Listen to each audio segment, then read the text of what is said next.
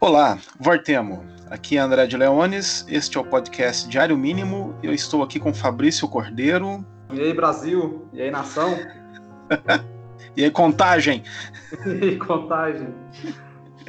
Ouro Preto, é salve, Torresmo. O tema do, do podcast hoje é o filme Arábia, dirigido pelos mineiros Afonso Shoa e João Dumans, lançado em 2017, é, foi premiado no Festival de Brasília, Fabrício, é, eu, eu, eu, vi o filme só recentemente, né? Daí a, daí a minha ideia de, de, de abordá-lo, né? Acho que você ouviu quando foi lançado, né? Ou quando passou no festival, se não me engano. Isso, eu vi, eu vi no Festival de Brasília, meio que salvou aquela edição do festival. e depois eu revi de, no Janela do Recife também, que foi uma outra sessão bem bonita. Sim, é, quando, quando, eu vi, a primeira coisa que me ocorreu foi que ele se inscreve, assim, talvez em uma certa tradição, que mesmo agora, né, na, na já em pleno século XXI, eu ainda teimaria em chamar de neorrealista, de certa forma, porque o, o, que nós vemos lá no filme são dramas cotidianos, né, comuns. O filme é basicamente sobre um trabalhador brasileiro, né, um, um alguém de, de classe baixa que cumpriu pena e que vai palmilhando ali pelo interior de Minas, né, indo de, de, de emprego em emprego, né, ele trabalha numa construindo uma rodovia, trabalha numa tecelagem, depois acaba trabalhando numa fábrica de alumínio lá em Ouro Preto. Esse é o personagem principal, né? Então eu, eu, eu me lembrei muito assim dos filmes, já no, trazendo para o cinema brasileiro, né? Do, os filmes do Roberto Santos ali nos anos 50, por ali, o, como grande momento. E eu, pelo menos, é, não sei se você concorda comigo ou se ainda cabe esse tipo de designação para um filme lançado já em 2017. Você acha que neorrealismo consegue, digamos assim, é, é um bom rótulo para o filme, embora seja um rótulo, mas você acha que é um bom rótulo? Acho que é válido? É, é uma boa pergunta, né? É, para esses cinemas é, contemporâneos, assim, que não, que não estabelece. É depois do cinema moderno, dificilmente é difícil estabelecer umas relações mais diretas com esse tipo de filme, a não ser que seja pela, pela referência, né, ou pela, pela pró pelo próprio pastiche, enfim. Mas eu acho que cabe como, como uma tendência, assim, mas também a ponto da gente se perguntar é, até que ponto boa parte do cinema feito no Brasil, ele naturalmente não tem algo de neorrealismo pela, pela própria pelas próprias exigências de produção que, que, se, que se impõem é, sobre os filmes que nós ainda fazemos, né? Que ainda é, leva os, os, nossos filmes a, a, a, ter uma, essa relação com a realidade de uma maneira similar à que o neorrealismo tinha. É, não sei se chega a ser neorrealismo propriamente dito, também não, não como você disse, não, você não disse exatamente isso, mas eu acho que tem sim um eco bem, bem forte é, do neorrealismo. Então, por exemplo, se você pega um filme, o próprio filme do que o João Dumans roteirizou antes da, da Marília Rocha, que ganhou o Festival de Brasília no ano anterior, o A Cidade Onde Envelheço, é algo que seria, acho que essa proximidade com o neorrealismo também seria perfeitamente aplicável ali, né? Porque é, é um filme bem solto nas ruas de Belo Horizonte, inclusive é outro filme mineiro, é, sobre du duas portuguesas e, e, como elas, elas, elas lidam com essa cidade, né? A cidade onde envelheço e, e tem muito dessa, dessa, esses personagens soltos ali tocando a vida numa narrativa muito simples, né? É, eu também me lembro do, do filme anterior, do outro diretor do Arábia, né, que é o, o, o Afonso Shoa, né, que é o A Vizinhança do Tigre, que ele lançou em 2000, 2016, eu acho, 15, 16, é, é. em que, inclusive, alguns do, algumas das figuras, né, que a gente é, revê em Arábia, como o Ederson Neguinho, então, eles já aparecem nesse filme anterior, né, que se passa ali no bairro Nacional, que é um bairro ali da, da cidade de Contagem, onde o, salvo engano, o Showa cresceu, né? Então, algumas daquelas pessoas que já aparecem na vizinhança do Tigre são pessoas que ele conhece desde moleque. E, e, e o filme já tem uma, é uma postura quase documental mesmo, né? Para retratar o cotidiano ali da, da, da no subúrbio, ali na, na, periferia de Contagem. E, e eu acho que ele pega essa, para falar um palavrão aqui, essa pulsão neorrealista, desculpa a punhetagem aí, Desculpa o jeito, mas... Não, tá, tá, tudo bem, pode, pode punhetar, punheta gostoso.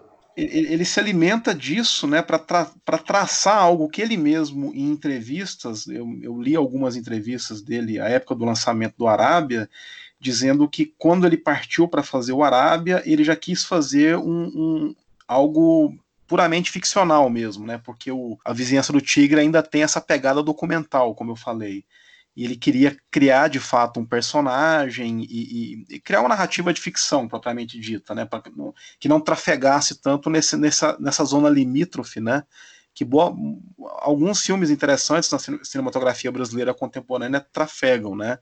Brincam meio documentário, meio ficção. É, consumidor de lei, né? Isso. O protagonista do Arábia, que é o Aristides de Souza, ele, assim como o personagem que ele interpreta no filme, que é o Cristiano, o Aristides também é, cumpriu pena, né? Ele é ex-detento. E existem algumas semelhanças entre ele. E até por isso né, eu, eu, eu teimei em me referir ao, ao, ao neorrealismo, porque o neorrealismo, na época, o neorrealismo propriamente dito, né, também fazia isso, né, pegava não atores ou atores não profissionais, usava algumas das vivências dele para ajudar a dar estofo para o filme, né? O, mesmo depois da onda neorrealista italiana, do Rossellini e todos os outros, até o Pasolini ainda fazia isso né, nos filmes dele já nos anos 60, e o, o filme também meio que se inscreve nessa tradição por causa disso por conta do Aristides, né, que, o, que é o, o, o protagonista, ele a, ah, tem algumas coisas, é, obviamente não fica claro, até porque eu, não, eu, também não sei em detalhes, eu só sei o que os diretores do filme disseram, né, em entrevistas, e, e eles se referiram a essa vivência dele. Então, só, só para situar, né, o, o, o, ouvinte, né, no, no filme lá, ele, ele, na verdade não começa com esse personagem, o Cristiano, ele começa lá na, numa, numa vila industrial, uma vila operária ali em, em, em Ouro Preto, né, no, é, nos arredores de Ouro Preto, né, país. Isso, no, nos arredores de uma fábrica de alumínio, você tem lá um garoto, que é o André, que vive ali com a. Os, os pais dele não estão né, em cena, é, e ele vive lá com o irmão caçula, que tem algum um problema respiratório sério é, por conta da poluição né, advinda da fábrica. Um operário da fábrica é, se acidenta, ele acaba tendo contato com um caderno que esse operário mantinha, no qual ele conta a própria vida, né? E esse operário é o Cristiano. Após essa introdução com um personagem, o filme a quem é trazido ao proscênio, por assim dizer, é esse outro personagem, que é o verdadeiro protagonista do Arábia, né? Que esse, esse rapaz lá, que ele, ele cresce lá na periferia de contagem, ele se envolve com crime, ele cumpre pena, e após sair da cadeia, ele, ele vai passando de trabalho em trabalho e, e tem um itinerário ali pelo interior de Minas Gerais, como Minas Gerais, como eu me, como eu me referi no começo, e a voz dele é, na verdade, o moleque ele tá lendo lá o caderno, né? Então a voz do Cristiano ela norteia toda a narrativa. Tem uma narração em, em voiceover que eu, eu acho belíssima a narração. Maravilhoso. A, a, voz do Aristides, né, do ator, é fantástica, então ele, ele que vai, ele, ele, conta a própria história, pelo que ele diz e pelo que ele não diz, né, que essa, digamos, essa, essa aventura dele, ou essa, essa desventura que a gente acompanha paulatinamente, é que essa, ela se descortina para o espectador, né. Sim, o, o filme chega a ter um tom, de, como um road movie muito paciente, né, a partir do momento que começa a, a, a seguir o Cristiano, e sim, a, a voz em off eu acho que é um dos, uma das melhores coisas do filme. Eu sempre defendi essa, essa voz em off. Eu lembro de muita gente criticando, ao, minha, ao meu modo de ver, a crítica mais fácil de se fazer em voz em off, assim como aquela crítica tipo, ah, por que narrar tanto em vez de mostrar, né? Tipo assim, mas tem várias maneiras de se fazer voz em off, né? Fazer uma narração em off também é um, um, tipo de atuação. A velocidade com que se fala, o ritmo, o tom de voz, enfim, isso tudo é um trabalho enorme, né? Vendo o, o Afonso e o João e o Cristiano falando, assim, em, em, pelo menos no, no debate em algumas tanto em Brasília quanto em Tiradentes, e depois também é, trocando uma ideia com Afonso Schultz, tanto que foi trabalhoso é, é, chegar né, nessa, nesse off da maneira que eles queriam, e eu acho um trabalho incrível, é, é, muito, muito gostoso escutar, você fica muito preso, assim. Houve questiona... tiveram questionamentos do quanto seria onipresente, assim, e eu acho isso uma bobagem. eu acho muito bonito, porque de fato o filme traz muito de, de, de uma. A, a, a vida do, do trabalhador, do operário, como também grande literatura, e por consequência, no caso que está fazendo um filme, uma grande narrativa fílmica. O André encontra o caderno, né, o caderno da redação, e ele lê, é, tem, e essa leitura é narrada não pelo André, mas pelo Cristiano, o, filme traz esse efeito interessante também é, de uma dupla leitura, né? Porque o André tá lendo e o Cristiano tá lendo o que ele escreve. Então você tem dois personagens fazendo essa leitura para nós, de certa forma. E eu não sei se você concorda comigo, assim, mas como boa parte do filme a gente tá lendo o que o, o, o que o Cristiano tá escrevendo e elaborando como literatura, a, as falas dos personagens, desses personagens, é, que são ali os personagens daquele caderno, né, daquelas, daquela errância, daquela, da, das vivências do Cristiano, é, eles têm um, um, tempo de fala levemente diferente do que seria um tempo de fala, uma maneira de falar, uma forma de falar da vida real, né? Então, as falas não se atravessam, são falas mais sucintas, fala alguma coisa, espera o outro fala, são quase capitulares, né?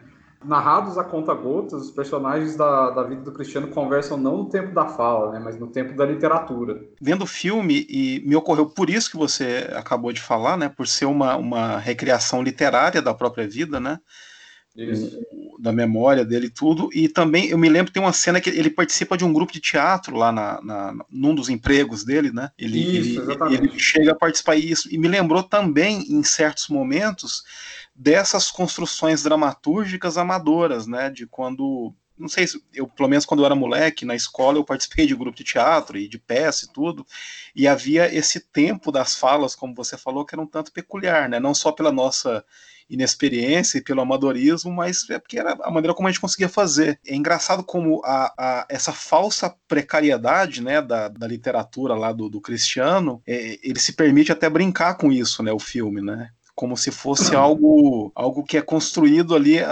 Ele é um escritor amador, né? Ele, ele fez teatro amador e tudo, e, e ele brinca com esses códigos, né? Para na verdade, ressaltar aquele subtexto, talvez nem, nem seja um subtexto, né, mas algo que está bem ali na nossa cara, né, que é riquíssimo, né, porque a própria narração em off, a, a qual você se referiu, né, uma primeira impressão, ou alguém desavisado, ou alguém desatento, pode achar até, às vezes, um tanto pedestre, né, as coisas que ele vai pontuando, isso. Mas, na verdade, é, uma, é, é, a transmissão de uma experiência assim tão rica e tão singular que, justamente pela sua simplicidade, né, é que ela ganha esse efeito que para mim, pelo menos, foi muito emocionante e muito forte, porque talvez se ela fosse, digamos, embora seja literária, mas fosse uma coisa escrita por um literato de fato, né, provavelmente essa força primeira ali se perderia. E a, eu acho, pelo menos, eu me senti tão emocionado por ser, por ser tão autêntica, né? A, a, tão autêntico aquilo que é narrado. Em nenhum momento você duvida, né? Da, da, daquela voz que fala com você, né? Em nenhum momento aquilo parece uma impostura. Em nenhum momento aquilo parece, de novo, do voice-over, da, da voz em off, né? Não parece desnecessário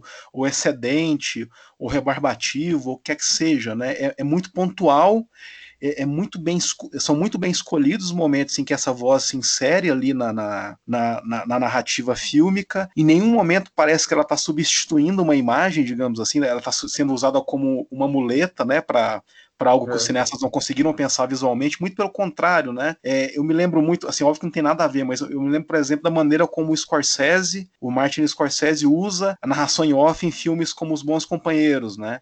Em é. nenhum momento ali, por mais às vezes excessiva que seja, é, é às vezes o narrador não para de falar, né? O, Ray Liotta lá, o Henry Hill, mas ou ele tá ironizando algo que você tá vendo, ou ele tá acrescentando um significado a algo que já tá ali na tela visualmente, mas nunca é rebarbativo, né? Nunca é repetitivo, nunca, e jamais é uma muleta, né? Jamais é uma um sinal de uma preguiça narrativa. Os críticos desse tipo de procedimento sempre se referem à, à voz off assim, né? É, e... é perfeitamente complementar, né? É, é complementar e assim, é, é, é, caminha junto mesmo, assim, é um é. elemento a mais mesmo. É como se fosse outro ator em cena. É, são dois é. códigos ali andando juntos. Exato, que me lembra outro grande cineasta que também usava muito bem a narração off, o Billy Wilder, né? Você pega Sim, o Sunset Boulevard, lá, né? O Crepúsculo dos Deuses, né? O, o título em português. Você pega a, aquela narrativa do, com aquela ironia, né? Com aquele cini, até cinismo mesmo lá do, do, do, do, protagonista, né? Que é um, que é um narrador Brás Cubas, né? Porque ele, ele já aparece morto no começo do filme e como defunto ele narra a própria história, né? Então, assim, jamais também na, em filmes como esse é, essa voz off é desnecessária ou, ou, ou, poderia ser prescindida, né? E no, o Arábia é muito menos, cara, assim, é, é, Inclusive, é, você conversou com os diretores, e encontrou com eles e tudo. Acho, imagino que eles tenham comentado isso, mas eu vi, eu os vi falando num. Tem um vídeo no YouTube de divulgação do filme em que eles conversam sobre o processo né, de, de escrita e depois de filmagem. E eles dizendo lá que o, no roteiro original a, a narração off ainda era. ainda havia mais narração, né? na, na, na primeira versão do roteiro. E em alguns momentos do roteiro, a, eles disseram lá que a produtora deu uma olhada e falou: cara, isso aqui né, em certos trechos aqui nem parece um roteiro, né? Parece um, um romance, uma obra literária. E eu, como produtor, eu preciso ter um roteiro para poder, né, fazer o cronograma, né, para poder a gente poder fazer o filme, né? E eles foram deram uma reformatada no roteiro para caber esse tipo de coisa, a separação certinha, né? Você sabe como funciona.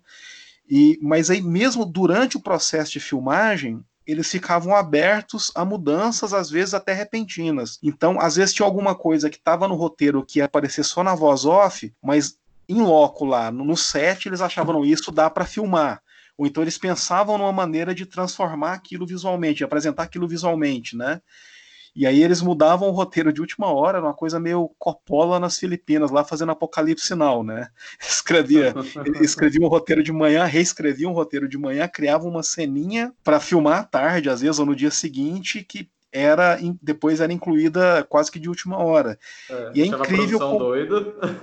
Isso. Mas é incrível isso, né? A, a, porque a precariedade de recursos para quem faz cinema no Brasil não é novidade para ninguém e os caras terem culhão, né, pra... culhão e disposição, pra... com cronograma apertado, quase sem dinheiro, para mudar, assim, ou criar cenas, assim, já durante o processo de filmagem, e escrever e reescrever, e ensaiar ator, e, e, filmar, cara, eu acho impressionante, assim, e, e existem coisas, eu, eu não saberia identificar, acho que eles teriam que, talvez no, nos extras do Blu-ray ou do DVD, identificar quais cenas que acabaram na montagem final e que, que foram feitas assim, né? Mas existem cenas ali que tem um frescor assim tão tão evidente para mim que eu até imagino que talvez sejam algumas dessas, dessas passagens, né? É, possivelmente. É, eles falaram isso bastante, do quanto eles é, reescreviam no momento e, e, dessa dificuldade mesmo de desafio, né, de encontrar um, esse, esse, esse tom entre o, o filme e o romance, né, o cinema e a literatura. Você falou duas coisas, algumas coisas interessantes, eu acho, dessa, dessa narração em off, que, por exemplo, são as, as palavras ou o que é dito são muito pontuais, né? Você percebe ali claramente é, as escolhas para essa narração em off. E eu, eu acho que, que o acerto absoluto é, é, eles terem conseguido mesmo esse equilíbrio entre cinema e literatura né, com a ajuda aí da produção, né, com, e também é, com, com os improvisos de, de roteiro no momento certo, é, encontrando esses momentos de frescor, porque, claro, eu acho que todo filme tem que se permitir uma abertura do momento ali, né, quando você começa a entender que tipo de filme que você está fazendo, que, quem que você tem ali, né, a relação, no caso aí, muito dependente do protagonista, do Cristiano, que eu acho também uma, uma atuação bem foda, assim, o Cristiano tem um rosto de cinema incrível, né, para usar aí um termo que eu gosto muito, que o Kleber Mendonça usa muito, um rosto de cinema, né? um rosto de cinema muito forte. E eu acho que a gente não duvida porque a, narração ela tem esse, esse, esse tom confessional capaz de sugerir uma intimidade, né? uma abertura para a vida dele, assim, porém ainda mantendo um, um certo distanciamento. E aí eu acho interessante isso, tipo, as escolhas, como você disse, é porque é uma abertura mediada pela escrita. É, não é exatamente uma, uma mera confissão, mas, mas tem essa, essa mediação né, de algo pensado, pois escrito, mas é, é, de uma maneira que ser pensada, no caso, não seria seria seria pensar o que escrever seria também uma maneira de fortalecer a, o tom confessional, a sinceridade com que ele diz aquilo, né? Então, tudo que ele diz ali tem um, tem um grau de importância muito grande dentro da, daquela simplicidade de escrita, né? Que vai se engrandecendo cada vez mais, né? Até, se, até chegar naquele ápice de iluminação no final ali, que é, que é bem forte, né? Que, que ele entra, a escrita entra num, num um outro ritmo ali, né? É, é, e... e fica e, e, aos pouquinhos vai ficando, inclusive, mais elaborada, né? Porque quando ele, ele, ele, ele atinge esse grau de percepção. O próprio processo de escrita, né? É, independentemente de quem esteja escrevendo, mas a partir do momento em que a pessoa se entrega a esse processo, ela se coloca nessa posição de da anamnese, né, de lembrar tudo pelo que passou e encontrar as palavras para narrar a própria história e tudo, é, é, esse processo de, de adensamento é, é quase que natural. E é incrível como isso no filme é visível, né? Como você falou, né? A, a, aquele, aquele trecho final, né? Do, do, que ele diz lá no final do filme mesmo é, é brilhante, né? Aquela é quase que uma epifania negativa, né? assim, da, é que é uma epifania, mas não é uma boa notícia, né?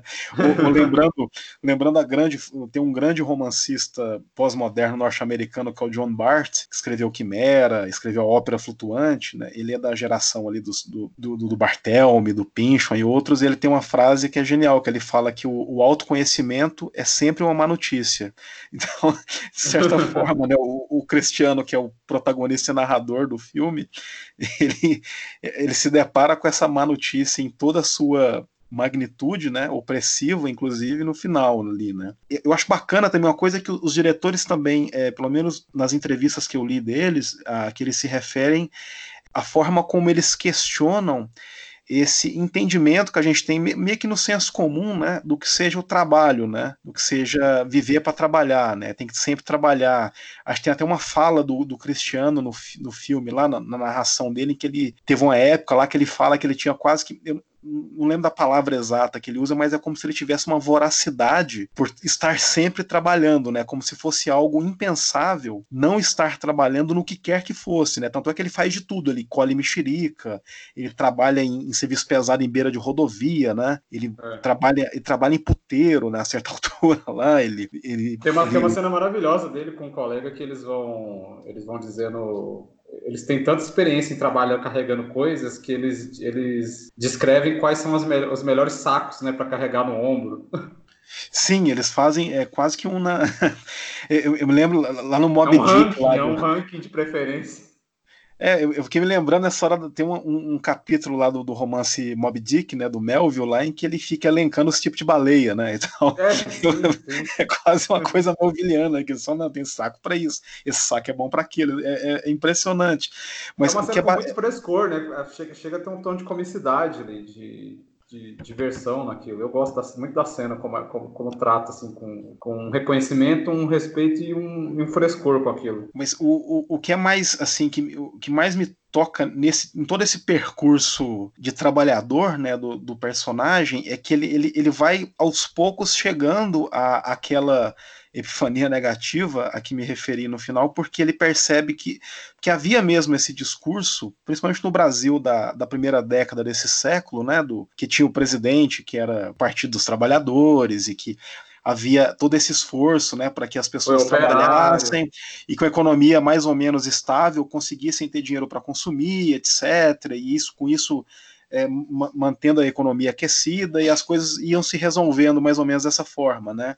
E aqui toda aquela ideia também da quase que uma idealização do operário, né, do cara que do chão da fábrica. E o filme meio que desconstrói, meio não, o filme desconstrói esse discurso, né? Apesar, eu, eu obviamente os diretores são esquerdistas, né? Eu percebi claramente na, nas falas dele, mas eles não são, eles desconstroem esse discurso que é muito caro para a esquerda ou para uma certa esquerda brasileira, né? Dessa, dessa idealização do operariado e tudo mais. Porque o que eles apresentam ali é um personagem que se dedica anos e anos a, a, a um trabalho após o outro, trabalho pesado, trabalho difícil, trabalho que exige muito dele fisicamente, em alguns casos, né, quase em todos os casos. O oásis ali, no caso, o, esse oásis do operário é uma miragem, né? Ele, ele basicamente ele sempre está voltando para o mesmo lugar, né? Ele, ele tem ali um, um uma, uma abertura para uma vida diferente quando ele conhece e se apaixona lá por uma, por uma mulher. Nessa, nessa altura do filme ele está trabalhando numa tecelagem, né? É. E a, ela é funcionária lá também na tecelagem. Eles se conhecem, começam a namorar, ele se apaixona e ele sempre se refere a ela mesmo depois, né? Quando eles não estão mais juntos como a, a mulher da vida dele. E mas a relação cai por terra por, por algo que acontece lá e por outras razões também, também um pouco pela teimosia dele, pelo orgulho dele, né? Mas é, tirando esse breve interlúdio aí afetivo, amoroso, é, ele está sempre, independentemente do emprego que ele está exercendo, do trabalho que ele está exercendo, ele está sempre mais ou menos no mesmo lugar, né? Ele não tem uma ascensão social, financeira, material, ele está sempre morando em lugares assim, ou, ou na Vila Operária, ou numa num puxadinho lá perto das mexericas que ele colhe, ou num alojamento lá de, de, de, de pedreiro. Então, uh, o que impressiona é isso, né? Porque aquele discurso do operário que se você trabalhar, você vai conseguir ter sua vida, nem isso ele consegue, né? Aquele discurso final ao qual a gente já se referiu, acho que sublinha bem isso. Que ele, ele tá ali na, na fábrica, né? Vendo, fazendo aquele trabalho pesado, respirando aquela, aquela coisa horrível poluída lá, que a gente já viu o que acontece né, com quem respira aquilo, é, acaba no escuro, que, né? Que ele vai ser, como é que é, um, um cavalo de força, né? Alguma coisa assim, tipo, que a, ele tá fadado a isso, né? É, que não, não, não, não vai para muito além disso, que acaba sendo aí uma, uma, uma engrenagem né, de algo muito maior, enfim. É, é eu, mais uma vez, eu acho que, que, que, é isso. Eles encontram o filme, né, encontram um, um equilíbrio aí, né? Como se disse, é realmente fascinante o filme não, não pender para esse lado é, desse engrandecimento e optar, no caso, pela conscientização daquele indivíduo que, no caso, é o cristiano. O que, e aí, o que, de novo, não significa que seja uma boa notícia, né? É interessante a maneira como ele, como ele acaba olhando para isso. É, e, aí eu, e aí eu realmente acho que o, o, filme consegue driblar várias das armadilhas que, que esse filme poderia, poderia ter, não, né? Que provavelmente teve na frente dele, né? Sim, inclusive no, no começo do filme, quando. Acho que era, se brincar, a primeira vez que o Cristiano aparece né, no filme, ele, ele ele pega uma carona lá de uma, de uma, de uma outra personagem e essa personagem pergunta para ele se ele vai a uma reunião lá que você entende que é reunião do sindicato, né? E ele, ele diz que não, né? Que ele não, ele não tem interesse por isso, que ele, não, ele não, não quer saber disso, que ele não vai, né? Que seria ali seria um momento, por exemplo, né? Se o filme fosse recair nesse discurso mais simplificador, né? De eles não usam black tie, aquela, aquela coisa toda, né? De, é do operário seria o momento dele ir para lá e ter uma atuação no sindicato, etc. Incorporar todo esse discurso. E, e, e numa fala ele evita isso, né? ele, ele já contorna isso. É. E, e, não se trata de dizer ah, que o cara é um alienado. Não sei. Ele não, obviamente não é um alienado, né? como a gente logo em seguida não. no filme, ouvindo contar a própria história, a gente sabe que ele não é um, um idiota, um alienado, um ou algo do tipo, né? Muito pelo contrário, né? A, a, vivência interior dele é riquíssima, a maneira como ele incorpora essa vivência e se debruça sobre ela e reprocessa essa vivência por meio da escrita é muito rica, né? Então é simplesmente porque ele talvez não, não enxergue nesse tipo de, é, de atividade uma saída, né? Talvez ele acha que é só uma outra forma de mais do mesmo, né? Ou de... São várias escolhas do filme que, que vão fazer com que essas armadilhas sejam evitadas. É, o próprio fato de você ter essa, essa, essa mediação através da, do caderno, do livro, né? De você introduzir um outro personagem antes. Esse road movie um tanto quanto elíptico, é, bem dosado. E é isso, o, o filme acaba claramente optando por se interessar e por se fascinar pelo indivíduo que no caso é esse trabalhador, e por sua situação, do que por uma ideia maior de trabalhador. Não, eu, eu, eu, justamente isso que eu acho incrível também, eu acho incrível, que é essa individualização né, do, do personagem, porque é. ele, ele, ele, obviamente, como a gente falou aqui várias vezes, ele tem vários empregos no decorrer do filme, conhece várias pessoas diferentes, e, e, cada uma delas, né, se fosse dada a oportunidade, ou se ele se interessasse em escrever a própria história como faz o protagonista, seriam histórias absolutamente diferentes, né? Em nenhum momento você vê, mesmo ali quando ele está no meio dos outros, é, é, aqueles trabalhos como se fosse uma massa operária ou proletária com uma identidade muito clara. Não. O contraste mais claro é entre ele e o o amigo de o neguinho lá que vai, que vai trabalhar com ele, vai trabalhar entre aspas, né? Que ele fica tirando onda, não trabalha e tal, e logo ele vaza, né? Mas assim, são, são vivências muito específicas, né? São indivíduos muito bem é, caracterizados como pessoas diferentes. É, não só nesse. Começar com o André, né? E gastar um bom tempo ali com o André, o garoto, e, e o filme fazer essa curva pro Cristiano, né? Quando ele encontra o, o, o, o caderno. É isso, né? O, sim, um outro filme poderia fazer uma curva para um outro desses trabalhadores, por exemplo, né? Tipo, cada um tem ali uma, uma história, né? Só para concluir esse lance do trabalho, assim, eu, eu lembrei de uma conversa que eu estava tendo com o Luciano, o Luciano Evangelista, amigo meu. O cinema brasileiro, pelo menos o cinema brasileiro mais recente, assim, esse que que circulou bem para os festivais e, e, mais à esquerda, assim, ou que se identifica como tal, né?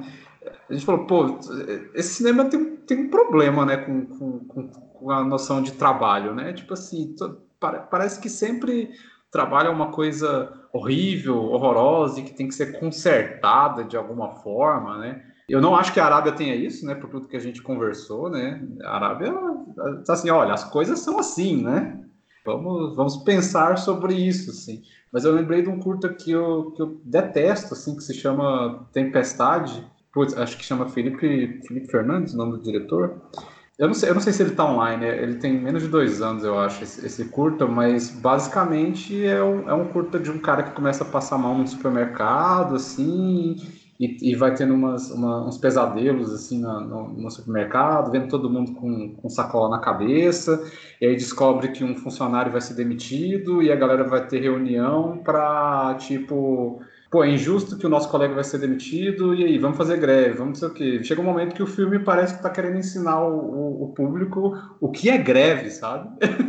é tipo um telecurso 2000 sobre o que é greve, e tem que fazer greve porque tá tendo essa demissão injusta. Eu até entendo as motivações, assim, mas, e aí todo mundo começa a fazer greve, tipo, caralho, velho, sério, tipo, que é, é, é, é uma coisa tão professoral assim que, que, que é, é, chega a ser ridículo assim. Eu fiquei muito frustrado porque o, o, o filme anterior do, desse diretor, que é um, um curta também, eu, eu, eu, eu, gosto bastante. E aí eu vi esse filme e fiquei, eu fiquei de cara assim, falei, não, como assim, velho, sabe? Que, que, loucura, assim. Então é, é isso, né? Tra, tra, tra, trabalho, trabalho é uma bosta, né? Trabalho, tipo, sei lá, né? Acho que é um pouco mais, mais, mais complexo que isso, assim. Certamente existem trabalhos bosta, assim, mas acho que algumas pessoas precisam, né? Assim, eu, eu, eu só acho, assim, eu, eu só acho, saca? posso estar enganado. Posso, posso estar meio enganado, assim, né? Não estou querendo dizer nem de um lado nem do outro, mas, tipo, realidade, cada um sabe onde, onde morde. É, falando em trabalho, é, vendo o filme... Só, só, só, só para eu não ser cancelado, eu não, eu não estou sendo contra greves, eu só estou sendo contra filmes ruins.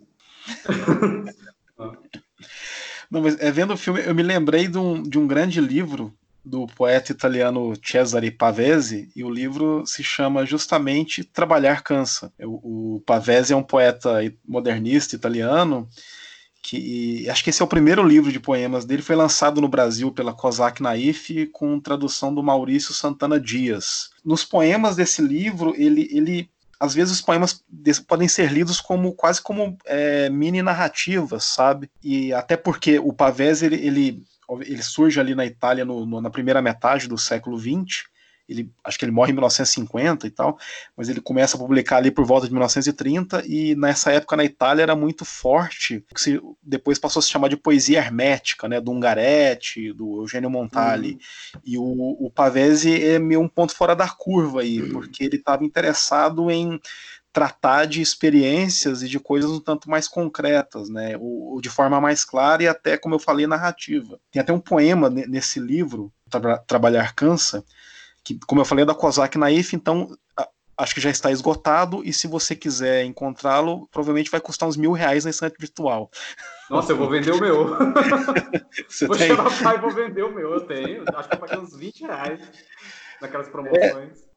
Pois é, e tem um poema nesse, nesse livro que chama Prazeres Noturnos, que depois que eu vi o filme eu lembrei dele, fui ler e, de fato, não estou dizendo que é a mesma coisa, não tá nada disso.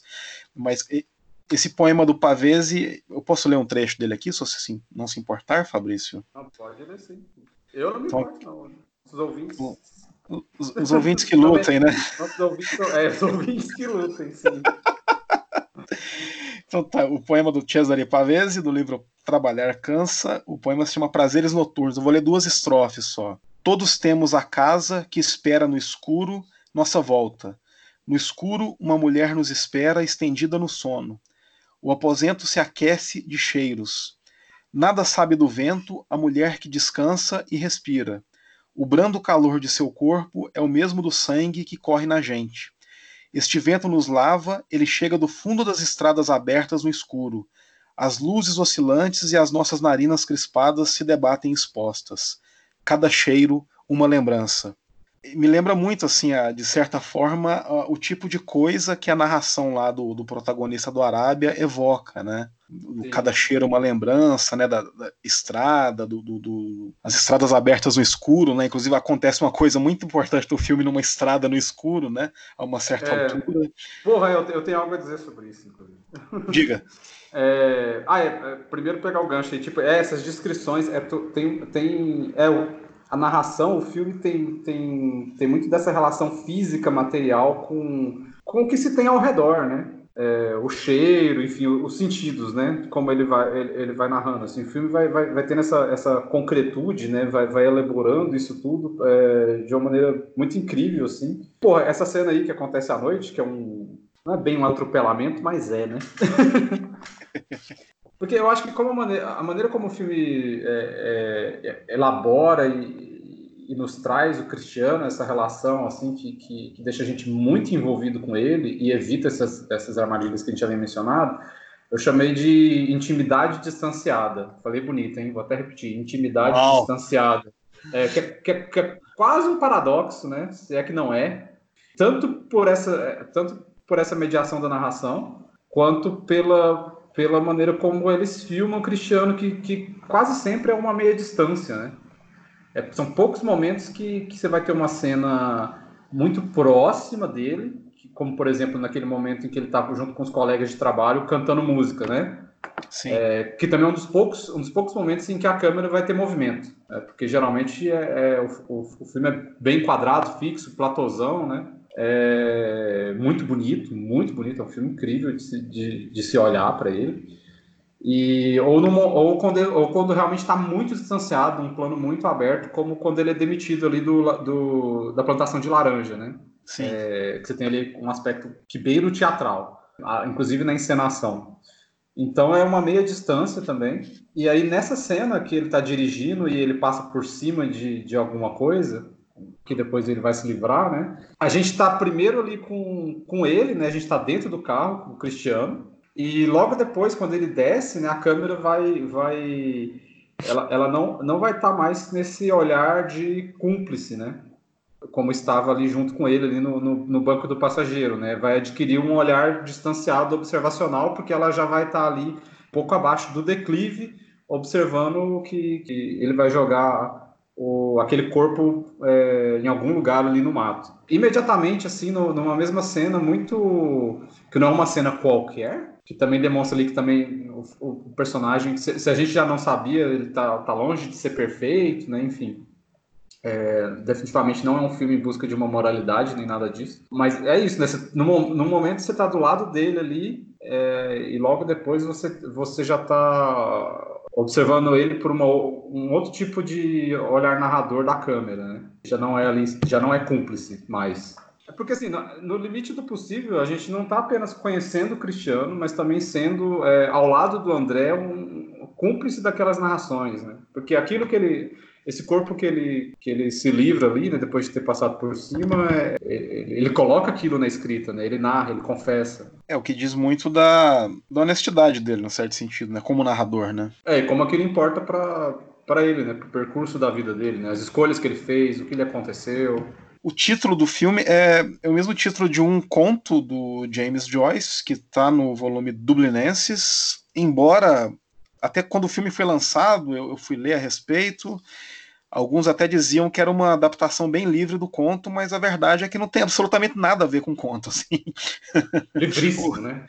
Não, não tem nada, assim, é tão livre que sobra nada. Do, o, o, o, conto é, sobre, é narrado em primeira pessoa por um moleque, né, que está começando a, a, a, a se despertar sexualmente tem tesão lá na irmã do, do, do amigo lá e tal, e, e, o título diz respeito a uma feira, tipo uma quermesse lá em Dublin, lá, né, que, que chama Arábia, né, o Arab, e ele tá louco pra ir nessa quermesse lá até pra ver a menina e tudo, né, só que o tio, ele mora com os tios, o, tio dele nunca chega para dar o dinheiro para ele né, pra quermesse, e quando o tio finalmente chega, já tá bem tarde, o tio chega bêbado, ele enche o saco dele, e ele acaba indo lá para pra quermesse já no fim de festa, né? Ele vai, mesmo puto, ele vai, nada acontece como ele esperava, né? Tanto é que a última frase do conto, né, para depois as pessoas procurem aí, que é, é muito boa, é, é, falar algo do tipo assim, meus olhos estavam é, nublados de, de, ódio, de raiva, né? Que ele tá tão pé da vida com tudo, uhum. né? Que a diferença entre a expectativa e o que de fato acontece ali é meio que uma, é um exercício de frustração o conto nesse sentido. E, diferentemente de outros contos lá do, do Dublinenses, talvez, se for fazer uma ponte com o filme Arábia, é que o conto também funciona quase como uma epifania negativa também, né? Porque se, é, se é que existe isso, né? Já que você usou aí o intimidade distanciada e eu estou usando aqui epifania negativa, né? Se é que existe algo desse, desse tipo, né? Se um, fazer uma palavrinha um oxímoro dessa natureza, mas não tem nada a ver, né? Assim, o, o, o, conto e o filme realmente não, tem, não conversam assim, né? Eu acho que alguns colegas seus, críticos, Fabrício, que tentaram laçar aí essa. laçar essa braba aí, não deu muito certo. Assim, Muita coisa foi muita coisa foi tentada nesse filme. A gente pode. Esse, assim, a, a, falando a partir desse filme. Mas esse é o trabalho da crítica também, André. Laçar. Laçar. É, livremente, é, tão, é tão livre, tão liberto que se, libertou e ninguém encontrou, né? É... Exatamente.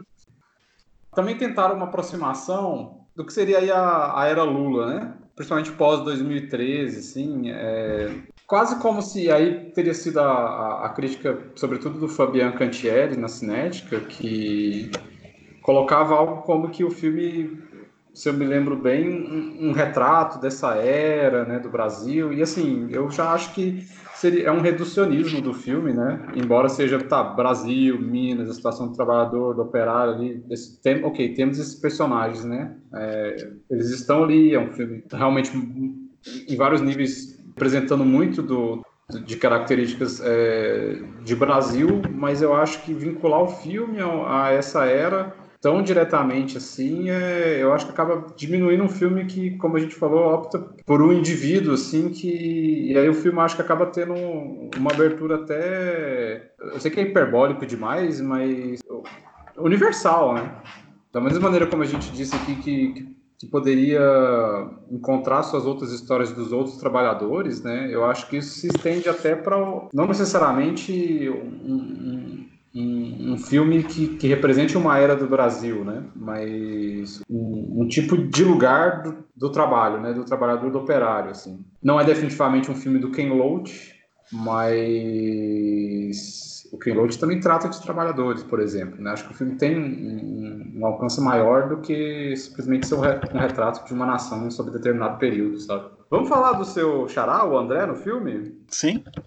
Eu acho, acho que o filme começa lindíssimo, assim, né? Com a, ele ali é, é, descendo ali aquela, aquela, aquela estrada, né? Entre meio vales e morros, assim. Começa tão suave, tão bonito eu gosto do filme gastar um tempo com esse rapaz, assim. Pela, a gente tem um, um, breve momento dentro da, da, do quarto dele, né? Que você percebe que é um, é um leitor, né? Tem um livro ali do Cortázar é, bem iluminado, né? Que dá para você ver ali que é um, um rapaz interessado por literatura. Assim, sem forçar a barra, interessante como, como o filme vai, de certa forma, é, incentivar de uma maneira muito sutil esse gosto por uma literatura, né?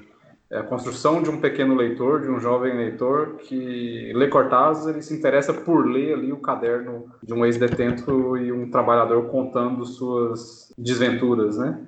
Digamos assim. É, a, a, forma como ele se interessa tanto por uma coisa quanto por outra tanto por Cortázar quanto por um, um caderno lá todo amarfanhado lá que o cara ah. escreveu, eu acho isso muito importante também. Não há, não há nenhum sentido de hierarquização ali entre esses dois registros literários, né? No, e é muito natural, né?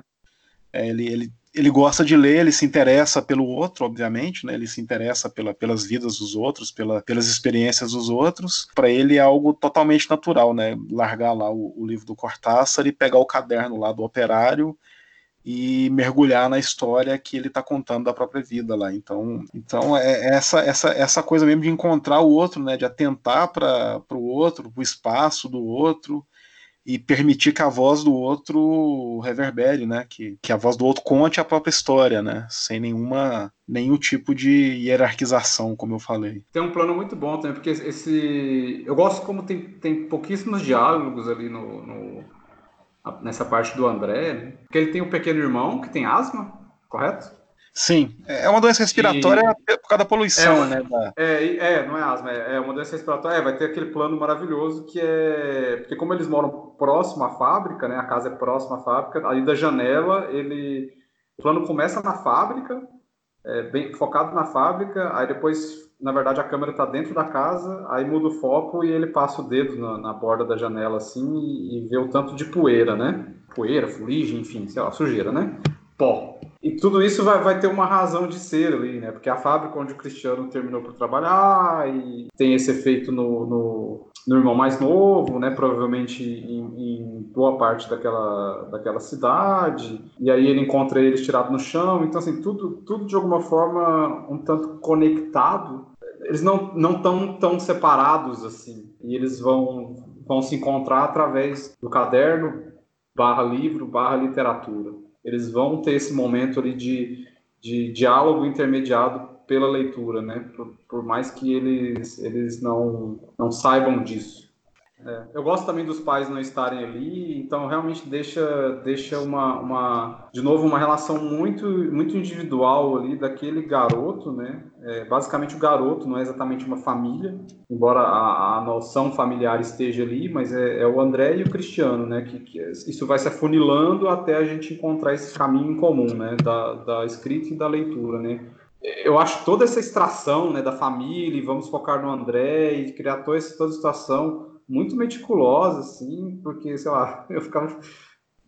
Filmes, filmes mais bizonhos, né? Poderia, tipo, sei lá, um, ou que adoram falar, né? Filmes falastrões, o que não é raro. Pô, pai, olha aqui, olha o que eu encontrei. olha aqui o caderno, é, é daquele, é daquele trabalhador que a gente viu ali, na, na, estirado no chão. Tipo, definitivamente não é este o caso, né? Ele simplesmente chega e lê. É isso. Sim. Saca? É, quero ler, saca? É, eu é, gosto de ler. Eu gosto de ler, né? Ele gosta de, de ler. Ele, pô, achei, vou ler, caralho. E é isso.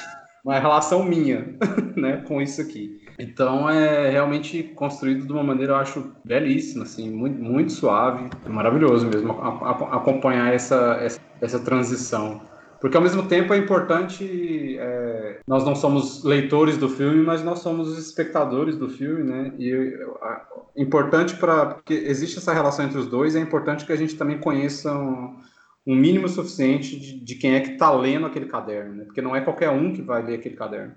Eu imagino que pouca gente tenha visto o filme, o que eu lamento. É um belíssimo filme. Ele está no Now. E ele também ele tem, ele tem sido reprisado com certa frequência lá pelo Canal Brasil. Realmente, eu, eu para quem estiver ouvindo aí, os, os, os, ouvintes lutadores, não perca, assim, eu acho um, realmente um dos grandes filmes dos últimos anos. Mas enfim, assistam que é maravilhoso. Eu particularmente acho uma obra-prima. Então, valeu, muito obrigado e o podcast volta quando você menos esperar, ou seja. é muito bom. Né? Surprise, surprise, aqui está o podcast. é isso aí, abração. Abração, André. Até.